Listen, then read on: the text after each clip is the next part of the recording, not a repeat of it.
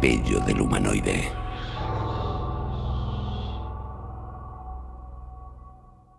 La SER, por su cadena de emisoras, presenta Caja o dinero. El mundo de Últimos días de septiembre de 1967. Carretera comarcal 1413, comarca del Vallés Oriental. Fíjate, Mari. Empieza a esconderse el sol. ¿Qué hora debe ser ya? Pues hace un momento, mientras echabas gasolina, han sonado las señales de las nueve y media en la radio. Mira ese cartel. San Feliu de Acudinas, 3 kilómetros, Barcelona 47. Ya no queda nada. Aunque el viaje se me está haciendo eterno. Impresiones tuyas. Cosas de estas maltrechas carreteras. Mauricio Vicental, ciudadano español a pesar de su apellido, y su prometida María Rosa Font se miraron fijamente durante un par de segundos. Las palabras resultaban innecesarias. Ambos acusaban el cansancio provocado por el ajetreado día que estaba terminando. Es raro. Acabo de tener una extraña sensación. ¿Estás mareado? No, no. Me refiero a un déjà vu. La mujer abrió los ojos de par en par. ¿Qué? Tú y tu dichoso alemán. No es alemán, mujer. Es francés. Un déjà vu. Así llaman a una jugarreta del cerebro. Significa ya visto. Como si lo que me está pasando ahora ya lo hubiera vivido antes. Precisamente estuve leyendo sobre ello el otro día en un libro de un psíquico francés. Moirac, creo que se llama. La joven lo escuchaba con una media sonrisa, consciente del interés de su prometido por los temas heterodoxos. Mauricio, tienes 25 años y hablas como si tuvieras 50. Seguro que una lectura así ha sido sugerencia de tu amigo, ese traductor... ¿Rivera? El bueno de Antoni. Pues mira, me ha dicho que piensa venirse a vivir por aquí cerca. Al final acabará pagando en el pato, verás. Va, da igual. ¿Al final lo has pasado bien o no? Sí. A pesar de que has desaparecido nada más llegar, me he tenido que quedar hablando con Pilar bastante rato. Ya, lo siento. Es que Julio insistió en que lo acompañase a ver las viñas. Claro, y tú has hecho un esfuerzo. No seas mala. Me ha encantado su bodega. Estoy convencido de que todo le va a ir bien. Lo miras con buenos ojos. Mujer, ¿y qué quieres que...? Oye, ¿qué es eso? De repente, y a una distancia de unos 120 metros por delante de ellos, algo inesperado surgió de la espesura, al lado derecho de la carretera. El joven disminuyó súbitamente la velocidad del flamante Citroën 21 hasta prácticamente detenerse. ¿Será un perro? ¿Cómo va a ser un perro? ¿Acaso no estás viendo lo mismo que yo? Mauricio decidió accionar los focos de larga distancia. Bajo la luz que proyectaban, se recortaba una silueta imposible. Una figura de unos 70 centímetros de altura y brazos desproporcionadamente largos. Se ha quedado parado. Nos está mirando. Dios mío, ¿pero qué es? En décimas de segundo, por la mente del joven empezaron a desfilar conceptos e imágenes de los que solo había oído hablar en ciertos libros, prácticamente desconocidos por aquel entonces en nuestro país. ¿Se trataba de una criatura teratológica? ¿Quizás un emisario del mismo infierno? ¿O tal vez tenían delante a un visitante de otros mundos? Ya sé a qué me recuerda. Se parece al bicho de la portada del libro de Sesma, el que trata sobre humo. Lo tengo en la maleta y detrás, pásamelo. Déjate de libros. Y encima no aparece ningún otro coche. ¿Qué vas a hacer? Bajarme. Voy a intentar acercarme a pie. Eso ni lo sueñes. Olvídalo desde ya mismo. Los focos del coche seguían señalando a aquel punto concreto en la distancia. Ocasionalmente, algún insecto volador aparecía en primer plano como un fugaz intruso que entraba y salía de aquellos haces de luz. Al fondo, la repugnante criatura había comenzado a caminar de nuevo. Desafiando a la lógica mostraba una piel verdosa, sin ningún tipo de arrugas, satinada y brillante, que por momentos parecía reflejar la intensa luminosidad que proyectaba el solitario vehículo.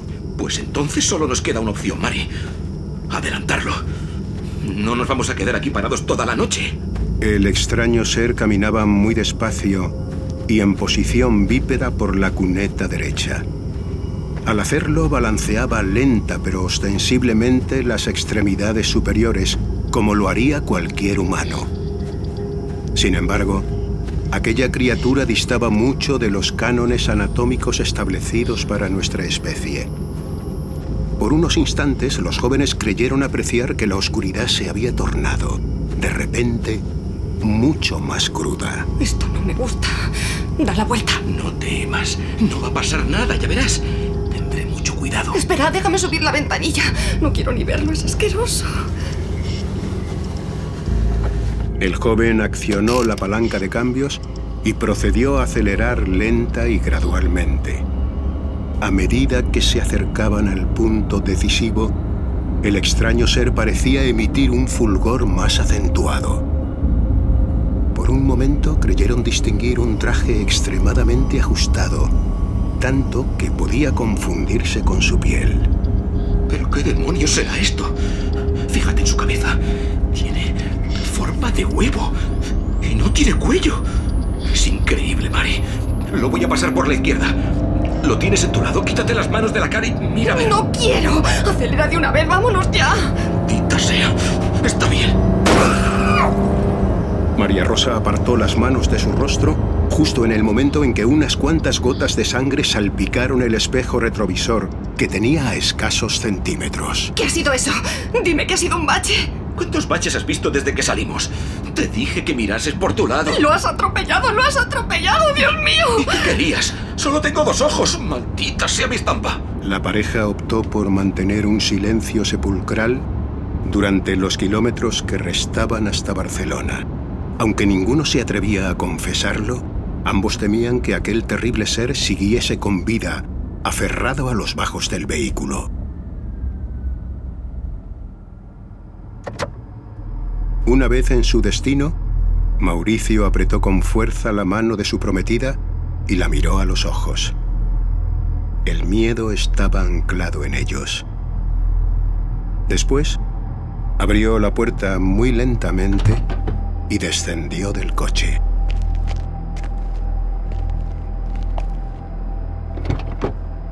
Baja sin miedo. Fuese lo que fuese, lo dejamos atrás. No está. Gracias, Dios mío, gracias.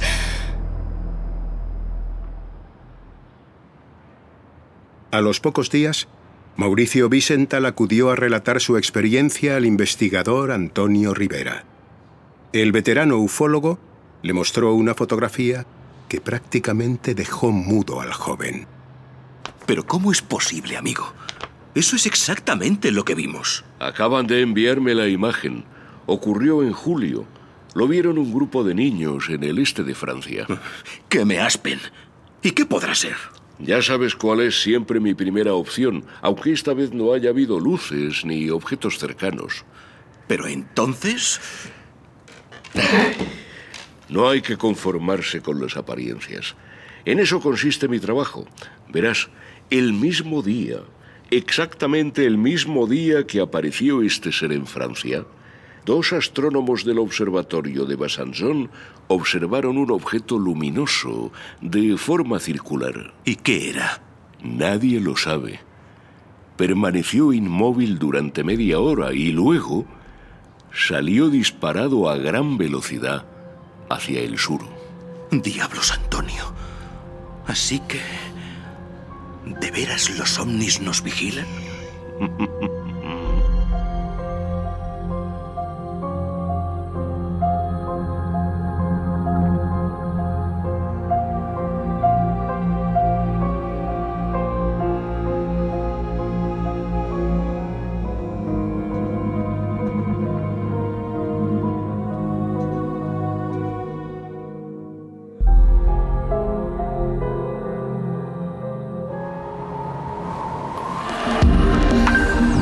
Antes habías estado tan cerca de lo desconocido. Milenio 3. Cadena Ser.